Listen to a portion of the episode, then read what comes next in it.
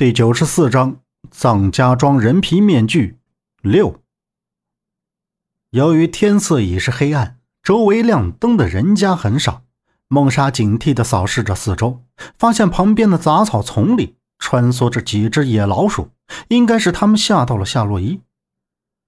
夏洛伊瑟瑟发抖地躲在孟莎的身后，指着他前面颤音道：“咦，咦，有鬼！”孟莎劝说着夏洛伊，那边有几只老鼠，并没有其他的，让他别吓自己。但是夏洛伊说，他刚才看见一个穿着古代衣服、披头散发的女人从那里飘过去。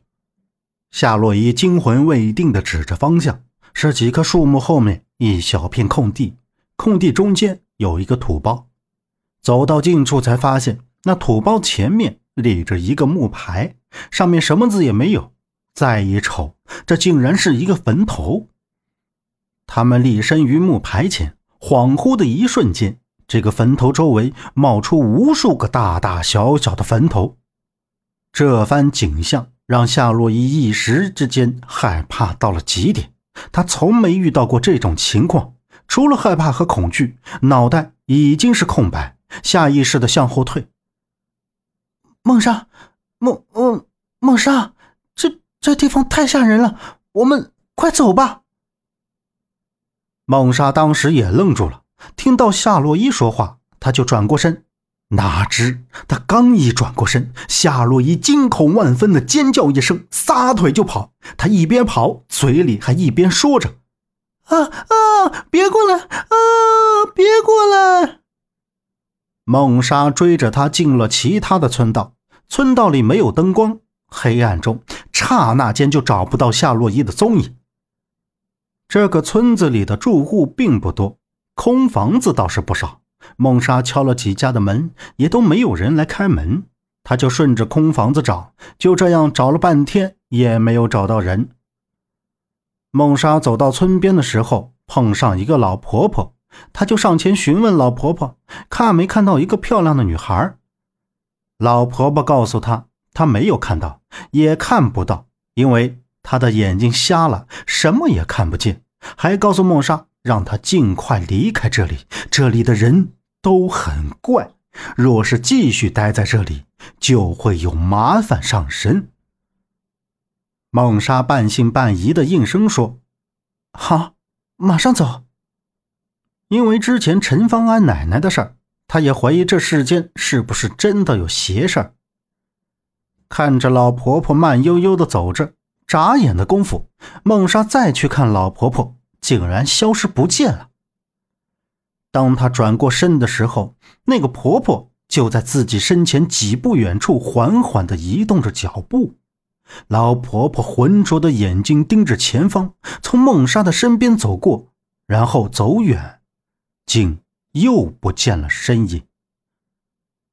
从不相信鬼神的孟莎也觉得这个村子有所诡异。她快步离开，却发现怎么也找不到他们停车的地方，也看不见车子和村边的那条公路。待他停下来，仔细想着他走过这个村子的每条道路时，竟意识到自己是不是遇上鬼打墙了。虽然孟莎自己也不相信，但她确实是走不出去。而且还总能遇到那个瞎眼的老婆婆，每次老婆婆和她说话都差不多。不知道围着这个村子里走了多少圈，最后精疲力尽地扶着墙边坐了下来，眯了会儿。到最后，梦莎醒过来的时候，已经是第二天的早晨。她被一束阳光刺了眼睛，睁开眼，发现自己靠在一棵大树下，身后不远处就是那个村子。他也不知道自己最后是怎么走出来的。再进了村子，村子里的样貌和昨晚竟然差了很多，房子也少了很多。有几个村民走出村子，孟莎向他们打听这个村子和夏洛伊的踪迹。原来这个村子叫鬼庄，一般外地人或者不是村子里的人，很少有人来这里。这个村子几乎没什么人家，由于年年闹鬼。已经牵走了很多人，知道鬼庄的也都绕路走，不进鬼庄，都怕惹了一身麻烦和晦气。而在来石狮村之前，他又去了那个村庄，结果又绕进去出不来了。若不是他这次有所准备，带上山哥，可能又不知何时出来了。这鬼庄真那么邪门？那么啥，你们到底知不知道洛伊人在哪儿？周震坐在后座上，不安的说道。孟莎盯着前面，把着方向盘。我敢肯定，他就在鬼庄。你为什么这么肯定？一直没有出声的陈方安，此刻看着驾驶位上的孟莎问道。孟莎先是一愣，没想到身后那个一直痴呆呆的大强，居然说话语气这么正常，难怪刚才见到他就觉得和之前不一样。女人的直觉，孟莎喝道：“没错，女人的第六感往往都是很准的。”那。我们现在去鬼庄的方向。杨木坐在旁边问道：“对，是的，前面不远就是了。”孟莎目光看着前面渐近的一排房子。鬼庄，也就是藏家庄，之前发生过火灾，毁灭的应该是很严重才对。但是村子外围的房子又建起了不少。车子停了下来。孟莎下车去和后面的李庆华说了几句。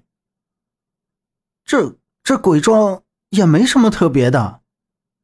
周震站在车旁，向那边望了一眼，说道：“洛伊很可能也在里面迷了路。”杨木看了过去。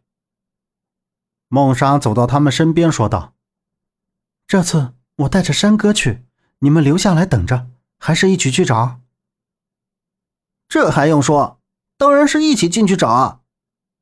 周震走上前一步，认真的说道。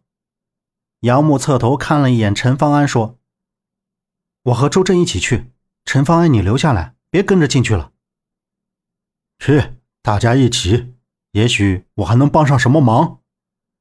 陈方安走过来说道：“你能干什么？别添乱就行。”周震自顾自的嘟囔着。孟莎瞅了瞅他。没说什么，看见山哥从后面车上下来，走到他们跟前，说道：“出发吧。”杨木盯着这位山哥，随后点了一下头，跟在后面。山哥一身道服，还背着一个粗布制成的斜挎包，不知道里面都装了什么东西。看这行头，应该是跟道士有关的东西吧？但是看山哥的模样，好像是在哪儿见过，却一时想不起来了。他们走到村边，最后一抹霞光消去，整个天空昏暗暗的。村子里亮起了几户灯光。孟莎拿出几把手电筒，扔给杨木他们。山哥走在最前面，踏进了村子里面。刚一进村，迎面就走过来一位上了年纪的老婆婆。老婆婆缓缓的走着。本集播讲完毕，感谢您的收听。